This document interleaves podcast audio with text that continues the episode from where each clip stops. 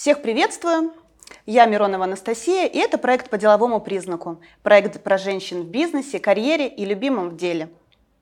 И сегодня у меня в гостях замечательная гостья Евгения Белякова. Сразу хочу сказать, что я безумно рада, что ты согласилась и пришла ко мне. Спасибо. Первая спортсменка у нас по деловому признаку.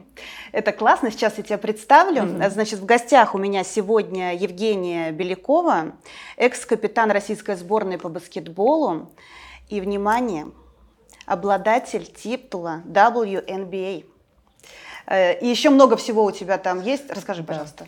Ну, чемпионка Европы, вот. И э, мы, я выигрывала 4 раза Евролигу и 7 раз чемпионат России выигрывала. То есть чемпионка России 7 раз, чемпионка Евролиги 4 раза, чемпионка Европы и чемпионка, да, WNBA, что вообще тоже редкость. Это невероятно. У тебя, наверное, есть отдельная комната под медали. У меня нет, я вообще не...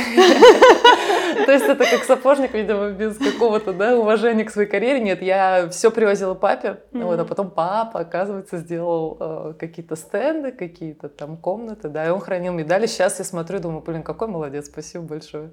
Приятно на это смотреть, на проделанную работу. Важно было тебе, чтобы папа гордился?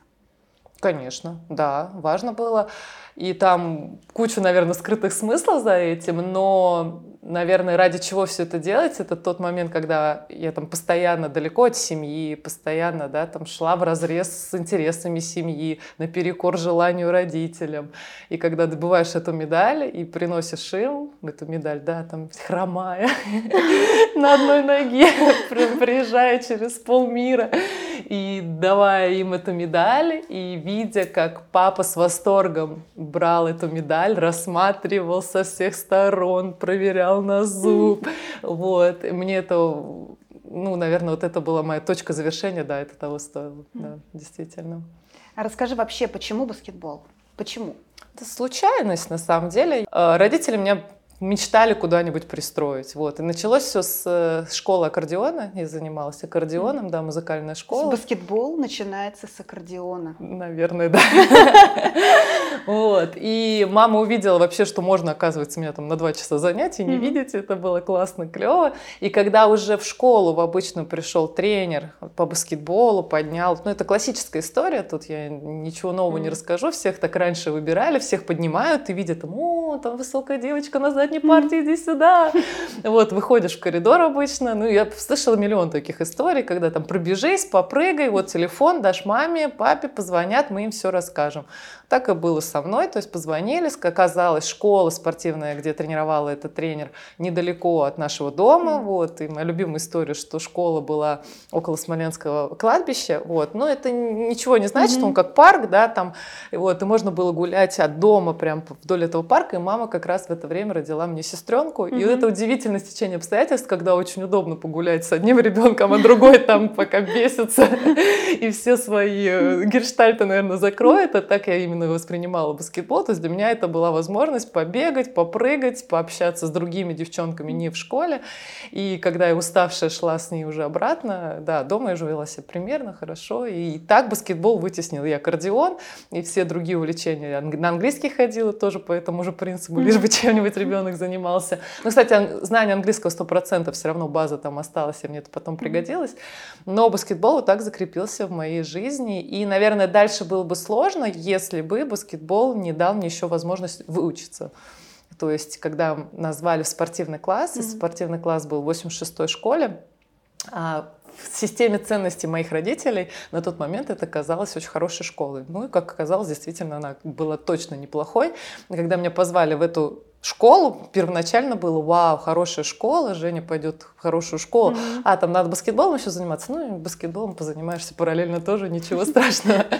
И то есть ценность была такая, и мы ушли в ту школу, и действительно не прогадали, замечательно. Меня там были учителя, мне очень нравилось учиться. Я всегда расстраивалась, если мы прогуливали уроки, потому что мне реально очень...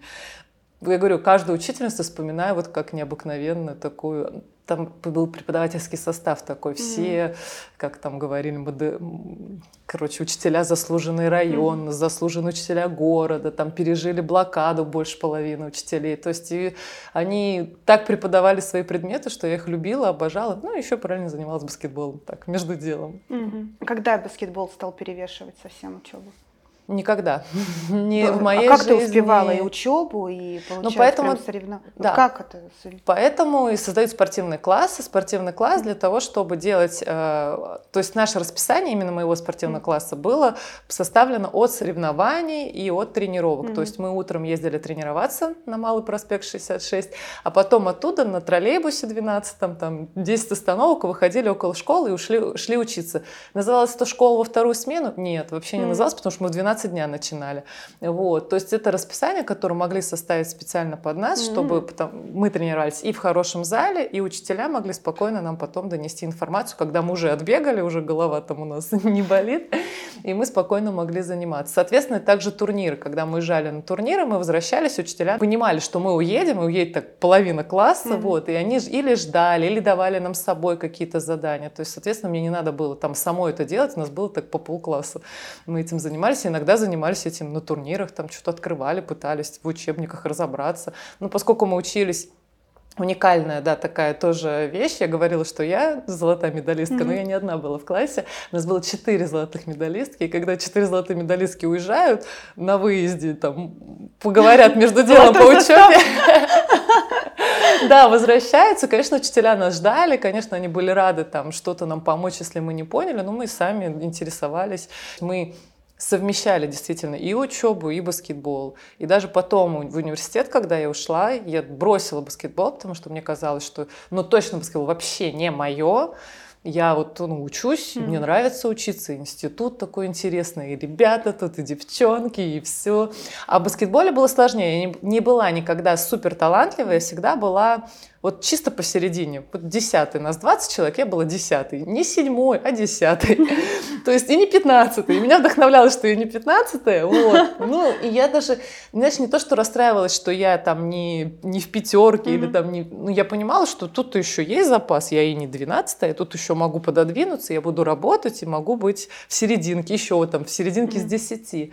Вот. Но когда пришел момент выбора или университета, или э, идти уже профессиональную, да, заниматься профессиональную карьеру строить, я поняла для себя, что, ну, наверное, если я десятая, а тут еще впереди мне девять девочек, угу. ну, как бы, да, не, не так много шансов. Угу. Тем более баскетбол мне на тот момент казался однобоким, что ли, потому что я рассказываю, я увидела вообще другую жизнь, когда ушла mm-hmm. из баскетбола, и такая, блин, мы там живем, только им и дышим, а здесь жизнь такая интересная, ну mm-hmm. и я вот хочу вообще стать ученым, хочу что-нибудь открыть такое интересное в мире, пойду-ка я туда, mm-hmm. и ушла, то есть учеба перевесила баскетбол, и только на втором курсе университета, в середине второго курса я поняла, что учеба мне тоже легко дается, не, не так там все замечательно, и не каждый предмет на самом деле там искрится преподавательским составом и все такое, я стала засматриваться в сторону опять баскетбола, mm-hmm. потому что я за студенческую команду играла, играла достаточно хорошо.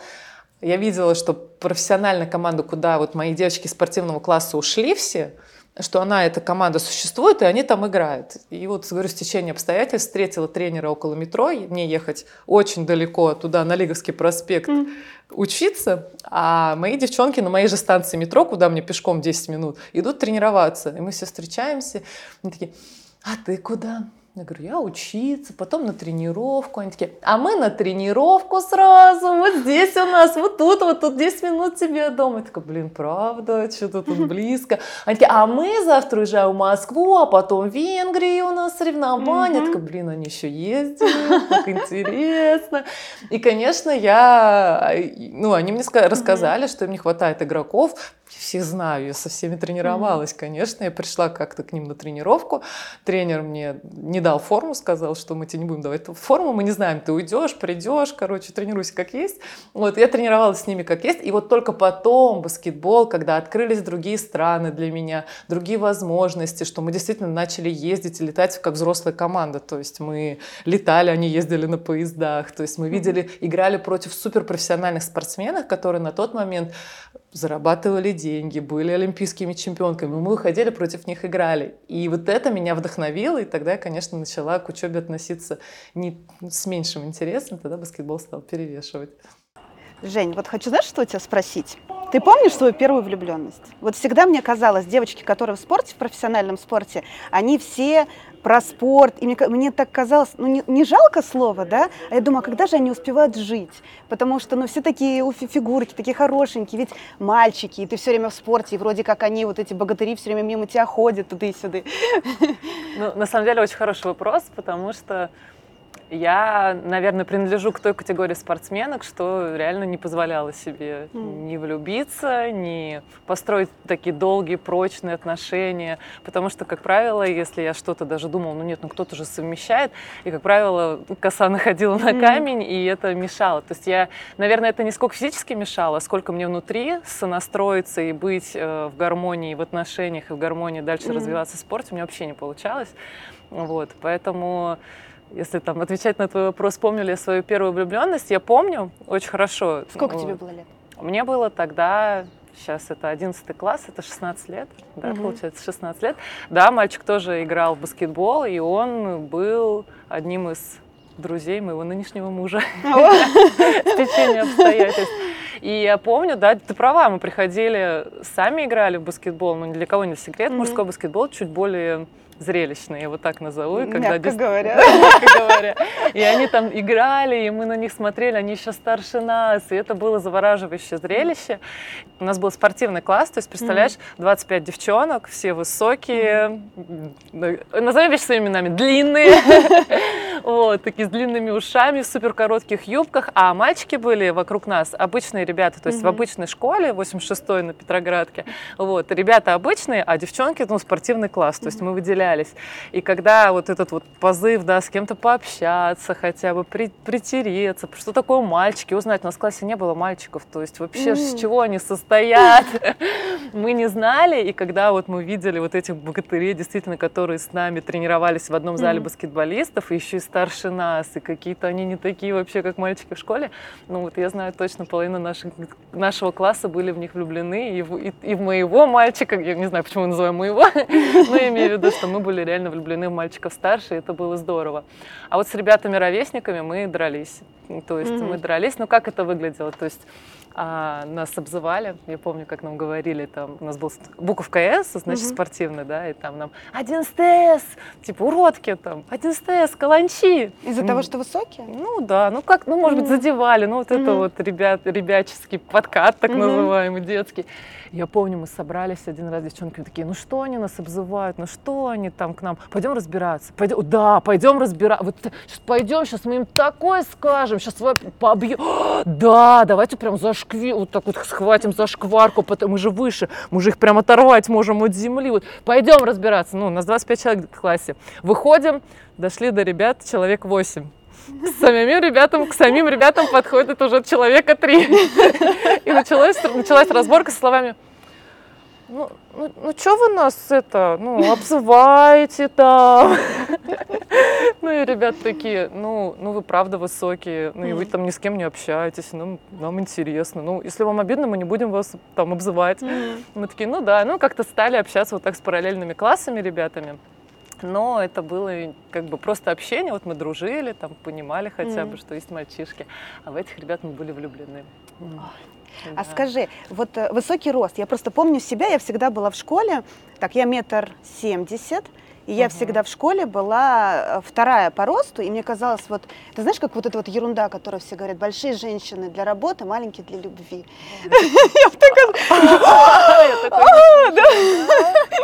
Я, я, а я, а я, я хочу быть. А я посерединке.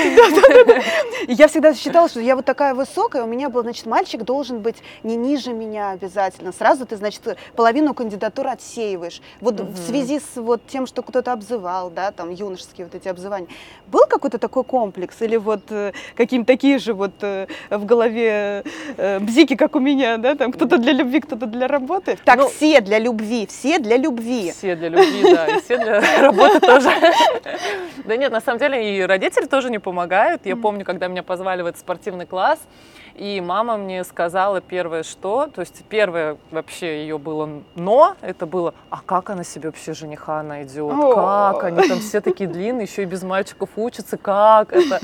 И я помню, что мой тренер первый э, сказал, не волнуйтесь, не волнуйтесь, я ее выдам замуж, вот вам обещаю. Ну и грустная история на самом деле заключается в том, что хочу об этом рассказать, что э, у меня была там свадьба, да, вот в августе, 13 августа, а 10 августа мы похоронили этого тренера. И я к тому, что он свое завещание выполнил. То есть мы расписались, да, и он умер. И как будто бы реально такое стечение обстоятельств, потому что с кем бы я хотела точно познакомить своего мужа, так это с этим тренером. Но, к сожалению, ну или к счастью, что ну, жизнь идет, все меняется. Ну да, у меня внутри, наверное, было все время такое двойственное состояние, ну как у любого там человека, mm-hmm. который растет, проходит разные возрасты, взросления. Вначале было страшно, вначале действительно казалось, что там никто с нами дружить не будет, там никто с нами общаться не будет. Но мой мир вообще поменялся, когда я поступила в институт. И в институт я поступила в инженерно-экономический, на обычный факультет так, государства. Подожди, баскетболистка на инженерно-экономический? Да, да. Я училась на отлично в школе, mm-hmm. то есть закончила школу с золотой медалью и пошла в университет на инженер... именно в этот университет и mm-hmm. именно на профессию государственное муниципальное управление для того, чтобы не учить никакие специальные предметы. Mm-hmm.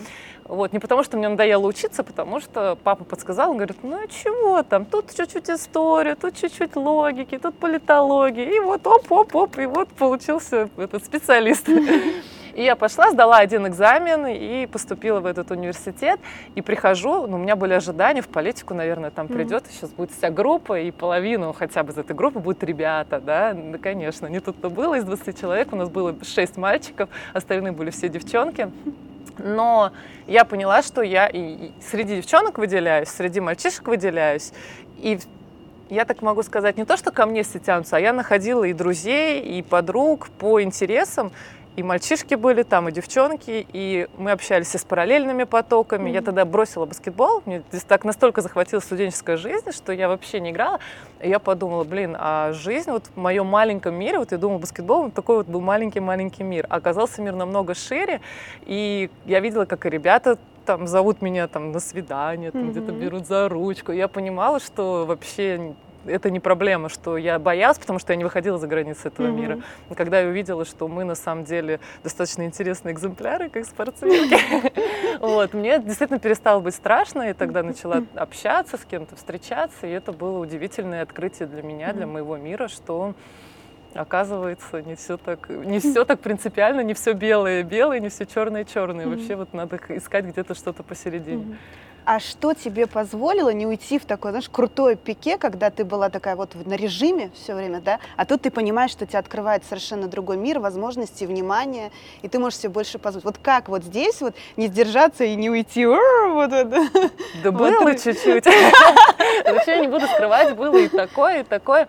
И, наверное, ну, во-первых, дисциплина она изначально у меня была, поскольку mm-hmm. и спорт, и учеба, все было закрыто, все было на отлично. Я думаю, когда я пришла в университет, учиться мне очень нравилось. И mm-hmm. в этом была, я думаю, и проблема, с одной стороны, потому что я пыталась и учиться ходить на каждое занятие, там, писать конспекты mm-hmm. и потусить. То есть я помню, как я выходила из, не знаю, можно это рассказывать? Можно. Ну ладно. Нужно. Из ночного клуба, да, там в 7 утра я закрывала, как я всегда говорю, я закрывала клуб, потому что выходила самое последнее. И ехала не домой спать, а ехала в субботу на пару по высшей mm-hmm. математике. И я вообще не страдала, я вообще там никогда не пикала и не говорила, ой, знаете, мне нравилось и в клубе ночном, я для себя действительно новый мир какой-то открыла, музыки, громкой музыки, mm-hmm. вот этой свободы. И открыла мир высшей математики. Это намного интереснее, потому что школьную программу, если честно, мы переломалывали очень быстро. И моментами, например, на математике я могла сидеть делать физику, mm. на физике делала литературу и вперед шла, потому что мне было вот ну, почему-то скучно, легко, я не знаю, как это объяснить. Mm-hmm. А в институте было так сложно, так интересно.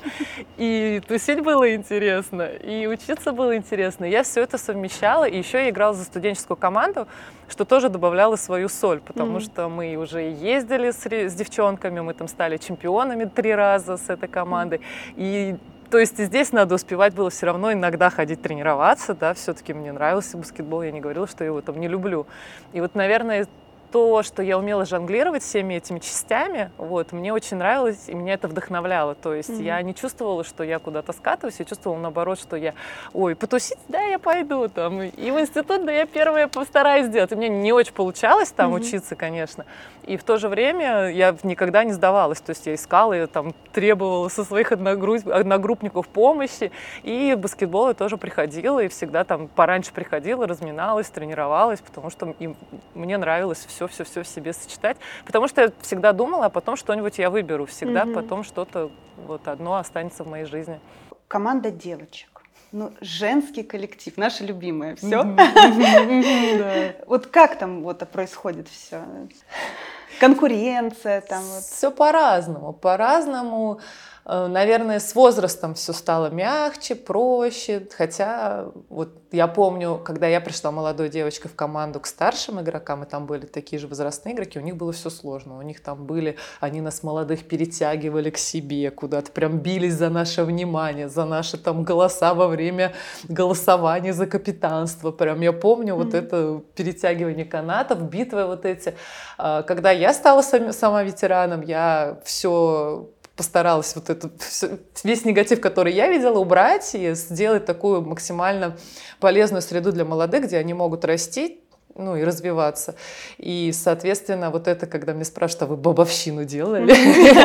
Не дедовщину, а бабовщину, да. А у вас там молодые. Я даже намеренно где-то снимала с молодых игроков обязанности, то есть я не хотела, чтобы как раз-таки вот это традиция, а молодые сделают, а mm. молодые уберут мечи, а молодые, чтобы это как раз-таки так не работало, что если э, игрок молодой сам, он это не понял, не сделал, то как-то он там сам догадается mm-hmm. и, и не подойдет в команду, и потом будет думать, а что он там не сделал. А не давать ему открытые такие советы, такие открытые ему действия, да, инструкцию к действию. Иди убирай мячи, что сидишь там. То есть для меня это было уже, вот когда я была капитаном, уже вот такой путь развития мне казался неподходящим для женского коллектива, потому что каждая индивидуальность. Я, например, последняя уходила из зала всегда, всегда, и будучи капитаном, будучи уже пожилым, игроком, ветераном. И, соответственно, чтобы молодой игрок сидел и ждал, когда я побросаю, чтобы унести за мной мяч, ну, глупость глупейшая. Поэтому я много правил вот таких вот ну, адаптировала. И это, наверное, принесло такую более мягкую атмосферу в наш коллектив, особенно последние годы, которые у меня была в команде.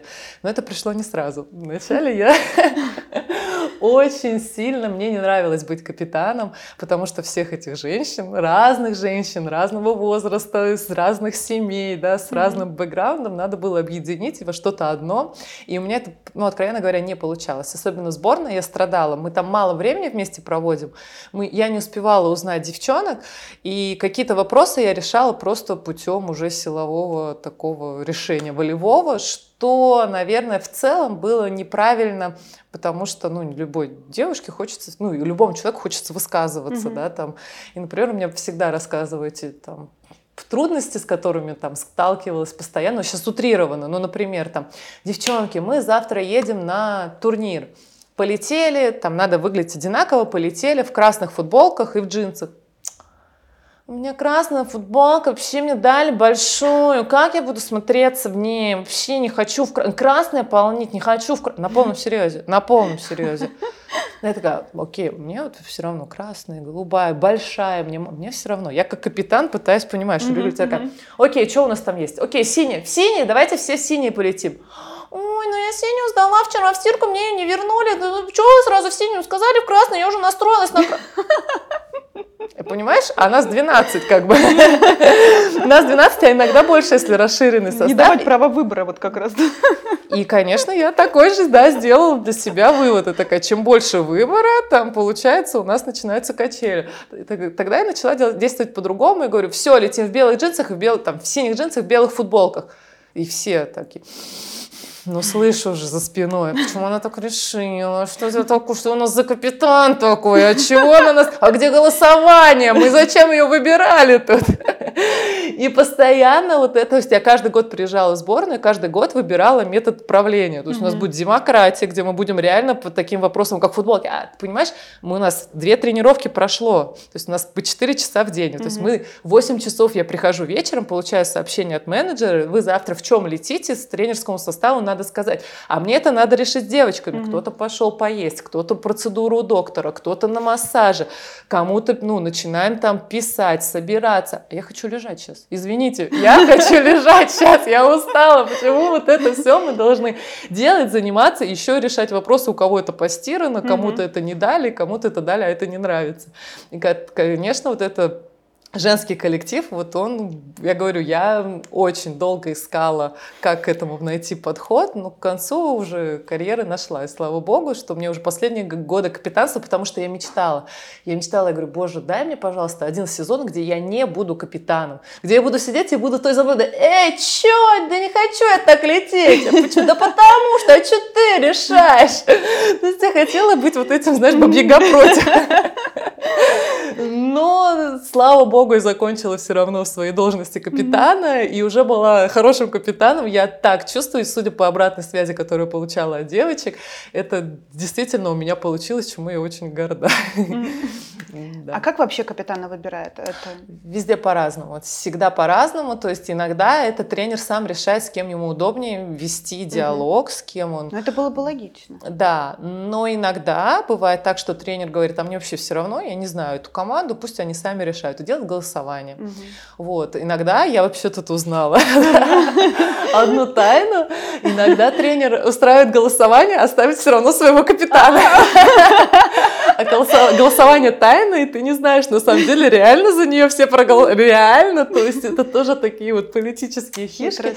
Да, ну как в любом коллективе, кому как удобно. Там, ну, как правило, в женской команде, команде тренер самый главный человек, то есть не капитан, не лидер, никто еще, потому что именно от харизмы тренера будет зависеть вообще выступление всего коллектива, настроение всего коллектива. Это вообще удивительно для меня, что мы как женщины, вот женский коллектив, очень здорово и очень классно считываем вот этого мужчину, да, или женщину, вот лидера, за кем мы идем, и можем и подстроиться, или не подстроиться, и своим поведением можем влиять на него очень хорошо. Если нам повезло, у нас есть такие тренеры, кто это все видит и вот отражает правильно, mm-hmm. тогда получается действительно классное единство, и оно, как правило, приводит к чемпионству. Вот я была во многих чемпионских командах, и могу сказать, что если тренер умеет отражать, что происходит в коллективе, скорее всего, эта команда выиграет чемпионство. Но коллектив, понятно, должен быть тоже сбалансированным. Mm-hmm. Там невозможно, если там одни курочки сидят. Словами ко-ко-ко, мы не хотим тренироваться. Ну нет, если там баланс все-таки есть, если они разумные вещи предлагают, то есть ну, разумно критикуют тренера, и тренер прислушивается к этой критике и пожеланию игроков, то у такой команды есть огромный шанс выиграть чемпионат. А тренер э, в твоей карьере в основном мужчины были или женщины? Я почему-то вот так вот, если вспоминаю, какие игры я видела, почему-то мужчины мне все время да, казались. Да. У меня за всю мою 22-летнюю карьеру только, наверное, полтора года была женщина, и то это мой первый тренер. Вот, она так попала в профессиональную женскую команду, но поскольку она была, наверное, больше детским тренером, у нее там совсем не получилось, мягко mm-hmm. говоря. Вот, остальные, да, у меня все были мужчины-тренеры, и где-то очень везло, были невероятно харизматичные тренеры, у которых я сама училась, и вот которые я прям сейчас жду, когда им назначат еще какое-нибудь назначение, mm-hmm. я прям пойду к ним учиться, приходить на тренировки, потому что за вот я была с тренером пять лет в команде, и ни разу я не слышала одного и того же на собраниях. То есть ни одну, mm. даже фразы мотивационные не повторялись. И вот, конечно, когда с такими людьми встречаешься, это вау. То есть он, ну, вот ему не обязательно подсказывает. И вот он, скорее всего, уже там все видит, все знает. И, как правило, он, наоборот, подс- говорит мне, я это вижу, да, то есть mm. я знаю. То есть у меня, у меня были такие тренеры, которые мне говорили, так, я видел там Люся с Дусей на тренировке что-то дерутся, а я их буду теперь ставить вместе, не удивляйся. Я такой, он это видит, ого, он, это, он об этом подумал, то есть он хочет такой микроклимат. Прикинь, как клево быть капитаном с тренером, который хочет, чтобы и микроклимат был такой мягкий, хороший. Да, и поэтому некоторые, говорю, мужчины очень-очень талантливые. А почему вот интересно мужчины в основном? Где женщины-тренеры? Вообще для меня вопрос большой, куда женщины, которые, например, поколение, которое было до меня, там знаменитые, наикрутейшие вообще богини баскетбола были, и очень мало из них кто остался в спорте работать, и вообще делать, продолжать баскетбол mm-hmm. делать, лучше развивать. И для меня вот это, наверное, главная боль жизни, что баскетбол так много им дал, они так много значили для женского баскетбола. Почему они обратно не отдают? Почему они... Потому что они до сих пор идолы, их нету больше вот на, на mm-hmm. вот этом в мире баскетбольном. И также с другими поколениями почему-то, не знаю, потому, хотя, опять же, сильные женщины, и сильные, и красивые, у всех и речь поставлена, и харизмы там, я не зашкаливает, все зашкаливает, но почему-то нету. Я не знаю, может быть, так сильно устают от вот этой жизни вне дома, угу. а вне дома это значит, что мы реально дома не живем как профессиональные спортсмены. То есть из, вот если взять стандартную неделю с понедельника по вторник, я дома буду вечером во вторник, вечером там в среду, после игры ночью поздно приду, вернусь. В четверг я соберу вещи, в пятницу я еду, в субботу я буду играть, в воскресенье я вернусь, в понедельник я уже опять уйду на тренировку, вечером вернусь, то есть меня нету дома. То есть я там из недели 3-4 дня в переездах, я, все, я в гостиницах больше. И, наверное, вот это ощущение без дома, потом, угу. наверное, хочется насладиться какое-то время, а потом, может быть, затягивает и вот как-то не возвращаются почему-то вот вот опять же в тренерскую должность. Я не говорю про инфраструктуру, да, mm-hmm. там поднимите зарплату тренерам срочно. Это все само собой разумеется. Нет очевидно хороших курсов тренеров. То есть нам все говорят, если ты играла хорошо, это не факт, что ты будешь идеальным тренером, да. То есть если бы была бы такая школа, был бы опять же, такой кейс первый mm. успешный, наверное, вот женщины, когда хорошие тренеры появлялись бы, их было бы больше, о чем я только мечтаю. Но пока так. Ну, mm-hmm. это пока. Мы сейчас выясним. Mm-hmm. Ты бы хотела быть тренером? Я тебе еще, наверное, полгода назад бы на этот вопрос сказала бы нет. Ты посмотри на меня, какой я тренер. Сейчас я скажу так. А, если окажется, вот я пойму, что я получила те знания. То есть пока на данный момент времени как главный тренер я не состоялась, у меня нет такого желания. Я думаю, что мне надо добрать свой багаж знаний, расширить еще сильнее свой кругозор именно тактического баскетбольного знания. То есть это прям очень специфичные знания. Но я думаю, они там за год, в принципе, это можно выучить. И mm-hmm. только тогда я бы смогла бы быть тренером. Наверное, если пока бы я училась, я бы для себя дальше бы себе дожала. Давай, ты будешь классным тренером. Но в целом я не исключаю такой возможности. То есть пока я не пошла учиться, то есть пока я выбираю еще школу, где я хочу подучиться, как я тебе говорила, mm-hmm. вот этих тренеров выбираю. У нас, кстати, в Питере работает испанец, с которым мы уже познакомились, уже договорились, что я к нему mm-hmm. буду ходить на тренировки подсматривать, ну, подсматривать это одно, а по поучиться прямо вот со всеми э, раздаточными материалами это другое. Я не знаю, может быть, я приду и буду тренером. И вообще открыто, очень открыто к этому. Потому что тренер это не просто сидеть в компьютере. Это как раз, по-моему, интересно, то, что вот ты хочешь. Тебе же интересно. Интересно. Главное слово интересно. Да. А смотри, а, ну, нужно же данные не только про тактику. Вот я услышала, заметила, сказала, вот самый лучший тренер – он, э, у него не повторялись мотивационные речи. Вот я вот это услышала, да, да? да? Соответственно, у нас есть не только тактика, да, вот как бы так назовем техника, да, ведения спорта. Не знаю, можно так говорить или нет, но вот я так произведу. Э, техника ведения спорта. Но у нас есть еще вот эта вот морально-психологическая штука, которая зачастую действует на команду сильнее, чем знание какой-то техники, да? Вот это, как ты считаешь? Ну, здесь, наверное, э я еще могу подучиться, еще себя выстроить как личность сама.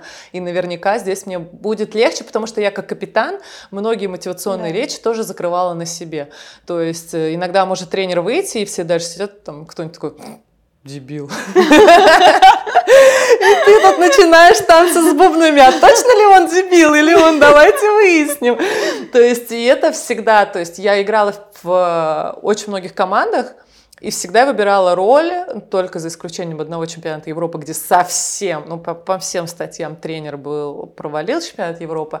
Вот, остальное всегда больше за тренера и пыталась, ну, и остальное мне самой, да, мотивировать, да, раскрутить, что он хотел показать, докрутить, чтобы мы делали, что тренер имел в виду. В конце концов, это его ответственность, да, что он нам сказал сделать. Поэтому я как капитан, наверное, вот, вот психологически мотивационную часть, вот эту, и как я тебе говорила, что я закрыла точно этот гельштальт mm-hmm. с одной стороны. Для тренера мне, не, мне чуть-чуть еще можно поднабраться еще крылатых фраз. Здесь, наверное, крылатых фраз, фраз таких более классических. Речь Линкольна там, знаешь? Да, да, да. Из советского спорта тоже, может быть, что-нибудь припасти для себя. Но, тем не менее, да, по этой части я абсолютно спокойна. То есть мне интересно. Мне интересно с командой, мне интересно, когда я провожу мастер-классы, когда я прихожу на тренировки к детям, когда мне надо сказать что-нибудь перед своей командой. Я всегда за, я редко готовлюсь, потому что мне какое-то ощущение всегда есть, что я вот вижу такая, о, давайте про это вот mm-hmm. сейчас, а помните вчера, как мы бегали, плакали? То есть, да, и то есть в любой другой момент эта речь могла бы не зайти, но мы вчера реально бегали и плакали. Вот, поэтому я чувствую с этой стороны себя закрыто. Осталось только набыться дома, как я тебе говорила, и уже выходить дальше в новую профессию. А супруг тоже спортсмен? Да, да. да Какой да. вид спорта? Тоже баскетбол, тоже мастер тоже, спорта по баскетболу. Тоже высокий. Да. Да, да, да. да, да. А, вот э, это, наверное, так же, да. Я просто э, из... У меня папа военнослужащий, и у меня почти все одноклассницы вышли замуж за военных. Ну вот как, как среда. Угу. Вот у спортсменов тоже так же? Вот, вот по статистике, вот из, из твоего окружения. Так, давай считать. Давай, да. это, это раз, это 50 на 50 на самом деле. Да, да 50 на 50. Я думаю, всегда надо понимать, что, наверное, одновременно успешным двум, вот прям совсем, если брать профессиональных спортсменов, mm-hmm. вот вместе сложно. До какого-то периода времени это прикольно, ну, mm-hmm. кажется клево, два успешных спортсмена друг друга поддерживают, понимают, но там действительно надо идти на уступки, и понимать сложности профессии. И два профессиональных спортсмена не смогут, наверное, ужиться в таком ритме вдвоем до, после определенного времени. И mm-hmm. потом кто-то должен кому-то или уступить, сильно очень подвинуться mm-hmm. в своей карьере, скорее всего. Ну или, скорее всего, такие пары расставались. Ну вот что я помню, что mm-hmm. я видела на своем веку. Поэтому если два спортсмена, то вот, например, мой муж, он уже, он поигрывал уже в баскетбол mm-hmm. к тому моменту, пока мы играли, то есть на любительской уже mm-hmm. основе. А я профессиональный спортсмен, то есть ему, когда он пришел в команду, мы там стали общаться, и понимали, что нам вместе интересно. То есть ему пришлось подстраиваться под мой режим. То есть я профессиональная спортсменка, прихожу после тренировки, я не могу пойти с ним в кино и такая, а, да, мне весело. Ни, нифига не весело. Реально, я такая уставшая. Все, все, о чем я могу подумать, это поесть желательно побыстрее, желательно самой не готовить, желательно еще и получить это все здоровое еда. Я не могу позволить себе пойти в Макдональдс. И, соответственно, вот эта часть, да, то есть если он тоже спортсмен, и он такой же приходит, да, после тренировки уставший, и такой же, ему, у него такие же интересы, mm-hmm. ну а кто-то должен был в этом момент подготовить ужин, подготовить развлечения, mm-hmm. да, там весело, поднастроиться, да, и, соответственно, двум спортсменам сложно. И мне в этом плане, наверное, чуть-чуть повезло, что мой муж смог адаптироваться, ну, на тот момент, когда мы встречались, смог адаптироваться и понять, да, если я ему отказываю, он такой, Жень, пойдем в кино, я ему говорю, какое кино? Я тебя умоляю, какое кино? То есть, мне кажется, мы пошли первый раз в кино, когда мы уже наверное, уже когда он мне позвал замуж. То есть действительно у меня не было сил просто идти в кино. И он это воспринимал, да, он это воспринимал не как, что я с ним не хочу идти в кино. Он это воспринял потом, такой, до меня потом дошло, говорит, я же сам вам, всей команде говорил, лежите после тренировки, отдыхайте, а сам тебе какое кино. И, наверное, вот в этом, да, получился такой наш э, симбиоз, что он понял, он понял, куда попал. Вот, а с другими до этого не получалось. А сейчас кто больше уступает? Э, на данный момент, да. ну, поскольку я, грубо говоря, без э, основной работы, то, наверное, я. Mm-hmm. Вот, то есть, поскольку я закончила играть в баскетбол, и, наверное, мне, ну, для меня это что-то новое, то mm-hmm. есть я не привыкла, что моя жизнь э, ну, грубо говоря, может вертеться около кого-то. То есть я требовала, чтобы жизнь кого-то вертелась mm-hmm. около меня. И, ну, привыкла, ожидала такого, наверное, всегда. А здесь, ну, что-то новое, пробую, посмотрим, да. То есть мне здесь надо, может быть, я сейчас не хочу это делать, да, но я понимаю, что в таком варианте, как мы сейчас живем, это лучшее, что я могу сделать и для него, и для себя. То есть, а не пойти развернуться там и сделать, как я обычно привыкла. Ну, это для, новое для меня, мне нравится новый вызов угу. такой. Ну да, был такой этап, теперь такой. Да, теперь абсолютно новый, и он, он другой, он, то есть он не менее там тоже можно уставать. Там, как бы. Я ни, ни в коем случае не хочу сказать, что женщины, которые ухаживают за своими мужьями, да, там, например, сидят дома, и что они такие, а, там, типа, целый день ничего не делают, и за час до прихода мужа такие, а, поехали, сейчас наготовим пять блюд. Нифига подобного, вся эта работа по дому, это очень тяжелый труд, и поскольку я совмещала до этого и спорт, и свою работу по дому, да, и себя сама себя развлекала, я понимаю, что это такое, и я рада сейчас, что я могу какую-то часть закрыть, и мне не надо разрываться теперь между баскетболом и, например, развесить вещи постиранные, спокойно могу их позволить. Раньше я их вот так вот развешивала, не знаю, накидывала просто туда, терпеть не могла, и во все съемные квартиры старалась покупать себе даже сушку для белья. У меня не было элементарно времени и желания развешивать белье, то есть я покупала сушку белья, mm-hmm. которая сушила мои белые носочки, в которых мы тренируемся там три раза в день. А сейчас я достаю их, разве... И мне Не пока... гладишь, надеюсь, Пока, пока нет, ну подожди.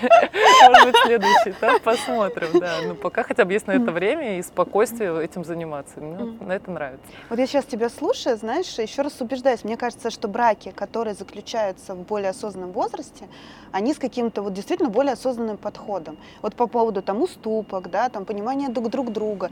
Э, вот мне кажется, то ли крепче они, вот непонятно.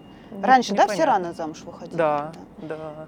Но мне кажется, с возрастом просто, в принципе, договариваться все учатся и умеют уже к какому-то возрасту. И поэтому, наверное, когда два вообще взрослых человека встречаются, им проще именно договориться, потому что уже есть навык договариваться. И это во всем. Так же, как мы с тобой на интервью договорились. Да, да, да, да, да, все. Без вот этих, да, лишней воды какой-то там, а где, а в чем, а ну вот это нормально, вот ну это не идет. Да, то есть я думаю, в браке также, то есть как бы от возраста действительно проще договориться и проще. И опять же, ожидания свои проговаривать, да, то есть это тоже такой навык, который с возрастом он увеличивается, улучшается, и поэтому, наверное, таких разочарований меньше происходит. Или уже никто не хочет терять время, поэтому, значит, я вот, вот так, так, так, ты вот так, так, так, то вы понимаете, да. И нет времени исправлять. Да, вот это, да. Да, то есть нету такого что, носки да. разбрасывать? Ну, Исправлю, ничего страшного. Нет, такого не, не будет времени исправлять, а ты права. Как бы. Ты или живешь с этими носками разбросанными, и как ну, бы да, да, да, с этим. Ты... Или говоришь, извини, не, да, извини, но вот так вот, ну, совсем нет, не мое. Вот я не в том возрасте, чтобы с этим, например, мириться или наоборот. Но также и в мою сторону это работает, да, то есть я или такая, да, или как-то говорю, а вот это, например, для меня не принципиально, вот здесь я могу подвинуться, да, а вот здесь вот это, вот это для меня ценно, вот здесь я вообще никак не могу подвинуться.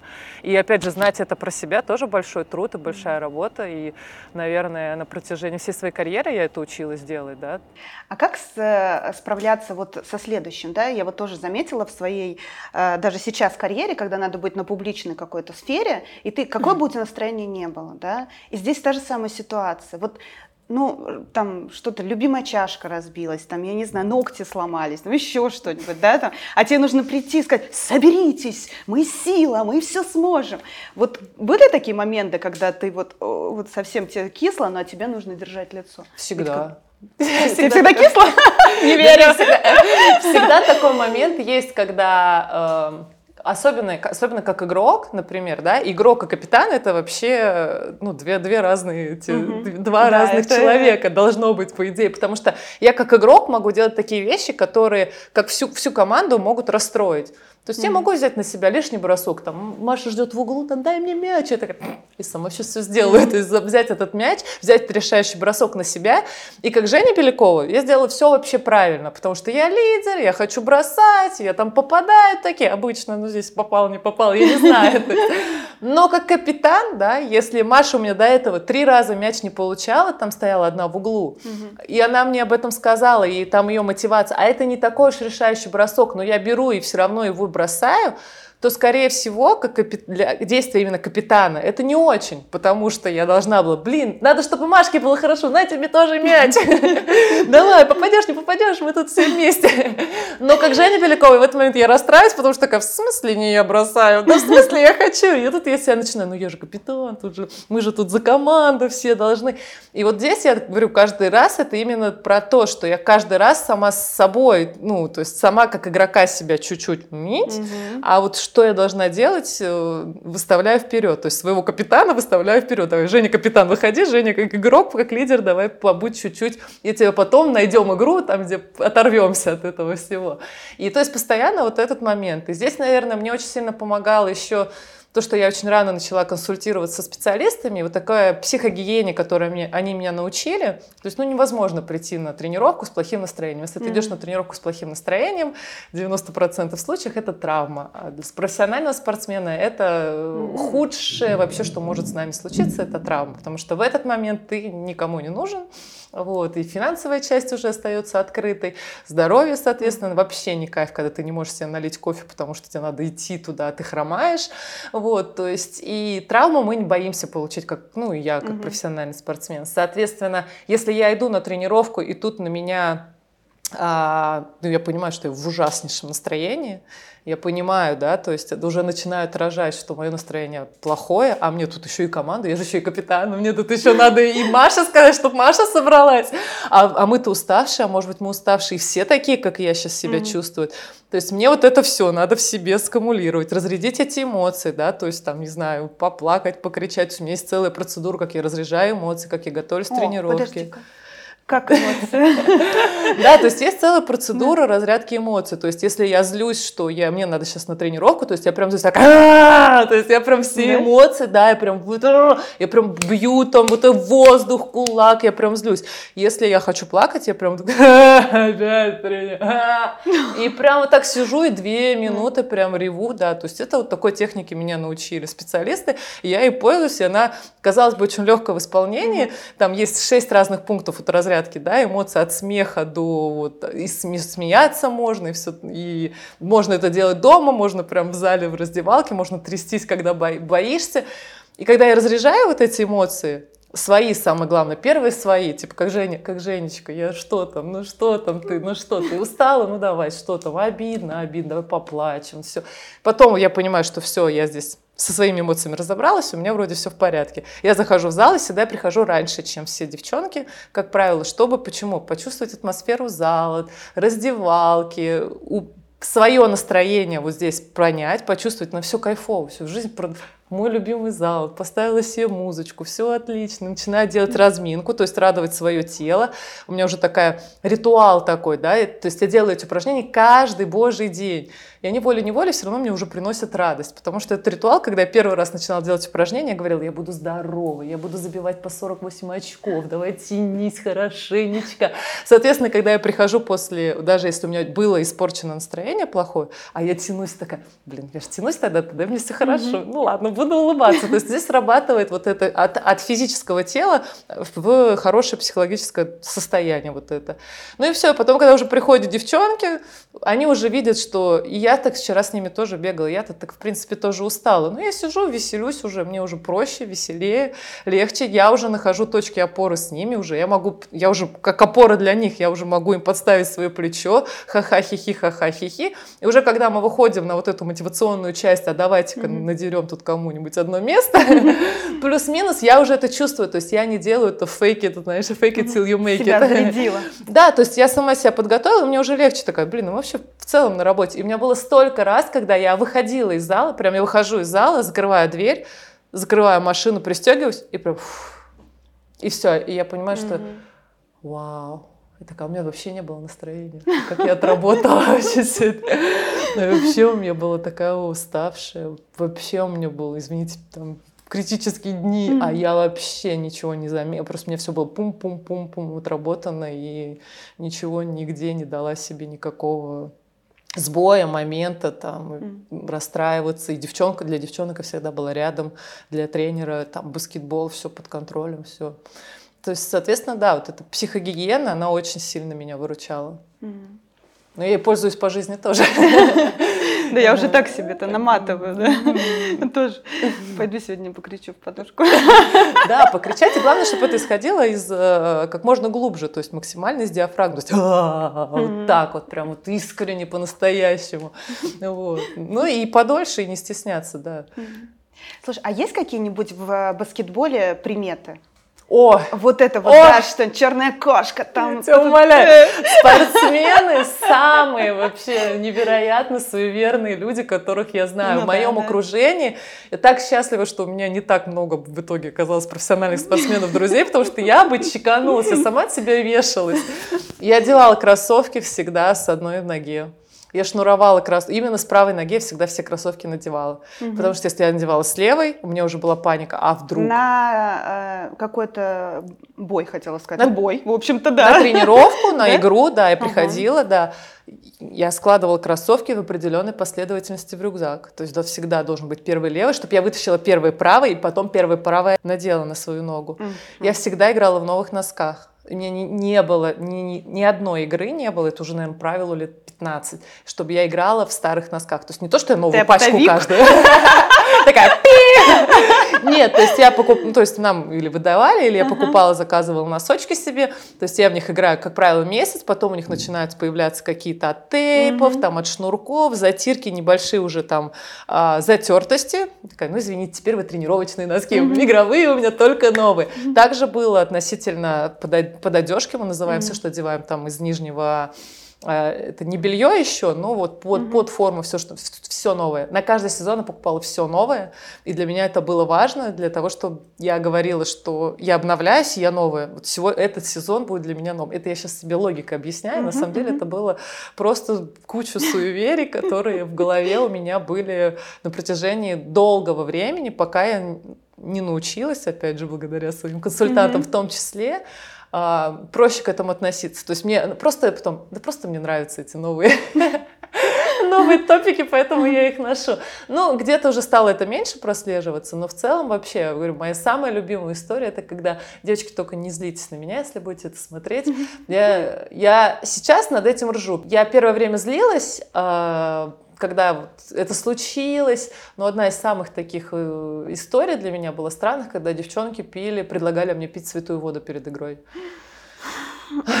Ну, как бы, и вот таких историй у меня есть миллион. И, и когда, понимаешь, в моменте я начала злиться, а потом думаю, блин, ну я просто уже, если бы мне было бы 25, я бы также нервничала, я бы не знала, как разряжать эмоции, куда вот это все нервозно деть. Наверное, я бы тоже надеялась также на святую воду.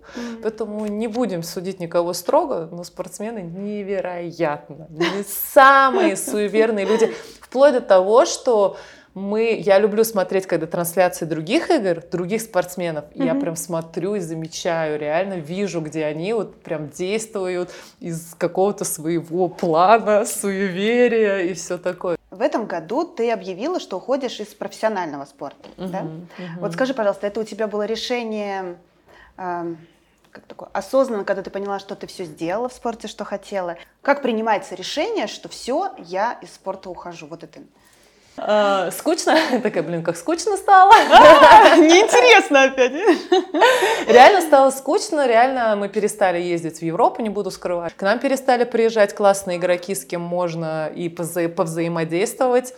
И от этого мне стало скучно, потому что я жила в другом мире. То есть, где я соревновалась, каждый день я приходила на тренировки, соревновалась с такими игроками, которые они с себя спрашивали очень много, и с меня спрашивали очень много, и мне постоянно надо было быть на высоте, и я прям каждый день приходила готовая, и просто мы соревновались на тренировках постоянно, мы хвалили друг друга за каждое, то есть мы ценили, мы видели в друг друге, когда вот мы клевые движения делали, у нас что-то получалось, это такие профессионалки были вот в одной команде, mm-hmm. и я последний год я этого уже недополучала, и мне стало вот из-за этого скучно тоже в том числе. Ну, и учитывая, что, да, возраст тела, я не буду говорить про...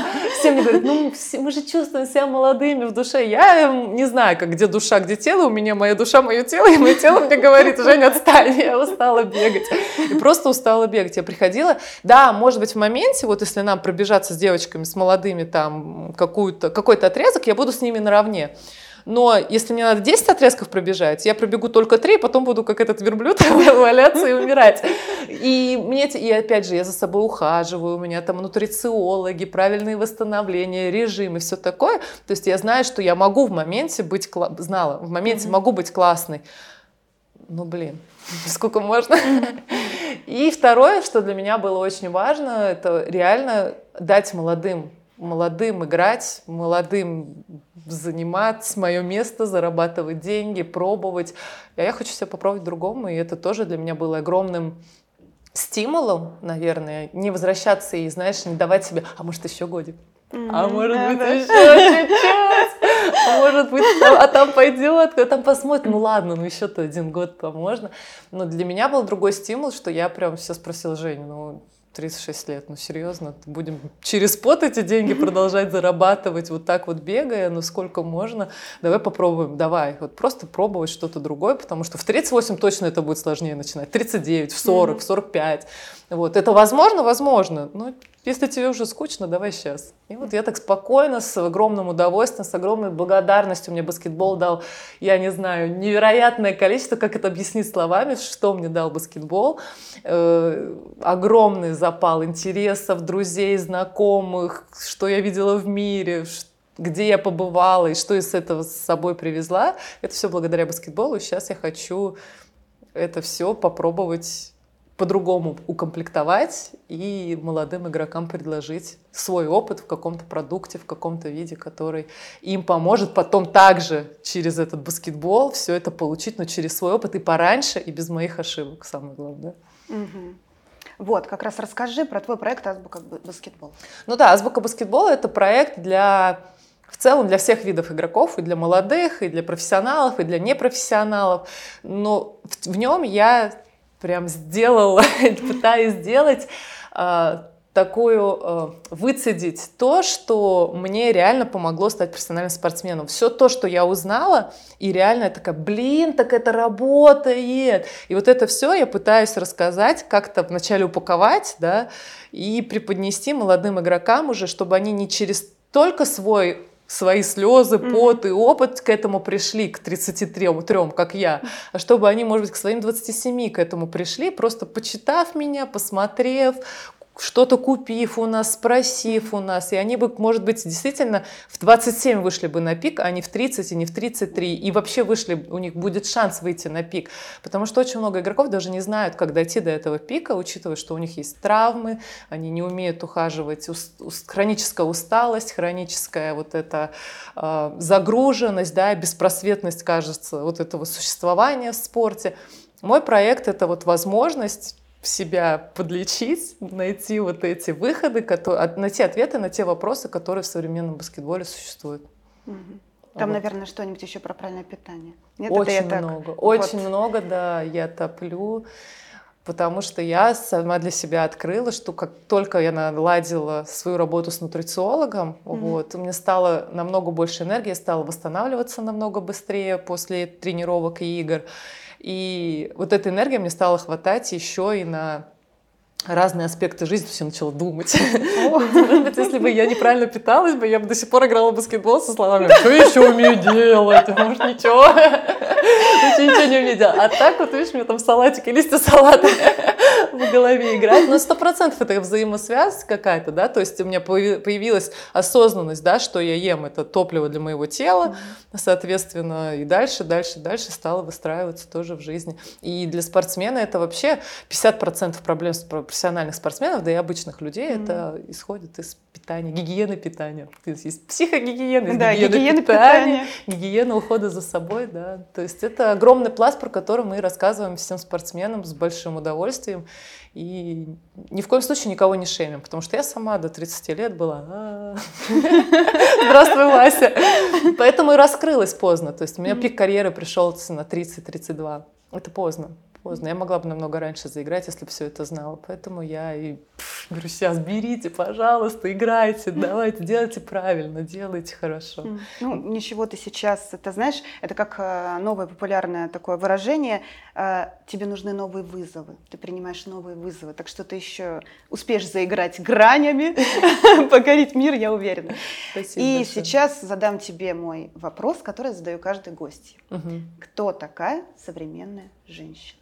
Современная женщина, которая умеет отвечать на все вызовы, ответить этими же словами. Да, она, она знает, что со всем справится, она знает, что все проблемы она сможет решить по мере их поступления. У нее найдется ресурс, найдется опыт, найдется та знакомая знакомый, который ее научит, который ее обучит, который ее направит. И современная женщина, она, наверное, была бы не такой сильный, если бы была бы одна. Очень много современных женщин, других современных женщин mm-hmm. сильных. И вот это тоже я вообще всегда топлю за то, чтобы все женщины друг друга еще больше поддерживали, потому что вот как раз-таки сила вот в этих женских отношениях, она делает, каждую с другой стороны еще открывает, да, раскрывает, подсказывает. Все-таки мужчины чуть-чуть с другой стороны, они видят женщину, но не раскрывают. А вот женщина-женщина может такое подсказать, да, что, угу. например, да, там, ты мне можешь сказать, Жень, тебе вот так прическа не очень, а вот так вот. А мужчина спросил, скажет, так красивый, так красиво, нам все красиво. То есть вот это про это, про то, что вот именно оставаться в комьюнити друг друга очень важно. Сильная mm-hmm. женщина делается силь, другой сильной женщиной. Класс. Итак, сегодня у меня была замечательная гостья, э, сильная современная женщина, которая умеет принимать вызовы, решать проблемы, играть разными гранями, вот так замечательно улыбаться и просто блистать энергией.